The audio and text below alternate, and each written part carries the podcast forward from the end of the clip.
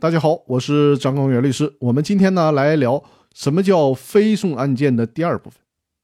非讼案件通常不采取公开审理，公开审理是诉讼程序当中一个重要的诉讼制度，而在非讼程序当中，非讼案件只有一方当事人，不存在诉讼案件那样的实体的利益的对立。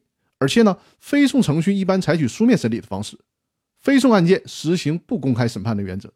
这样做不仅符合非讼案件审理上的特点和要求，而且非讼程序设置的目的就是要高效快速。所以说呢，不公开审理也是可以满足高效快速的要求的。非讼案件证明以及证明标准的规则是什么样的呢？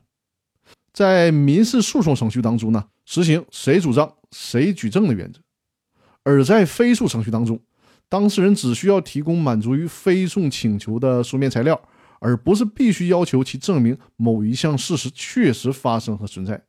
另外呢，除了当事人提供必要的证据材料以外，在非讼程序当中呢，法院也可以依职权调取证据以及有关事实，并且大量的使用推定的方法，对有关法律事实以及权利的状态作出确认判决。这是非讼案件和诉讼案件一个非常大的区别。以上呢，就是对非讼程序的介绍。而我们这些天一直讨论的申请公司清算的案件，就属于典型的非讼程序。申请法院对公司进行清算的时候，就按照我这两期所说的非讼案件的处理原则进行就可以了。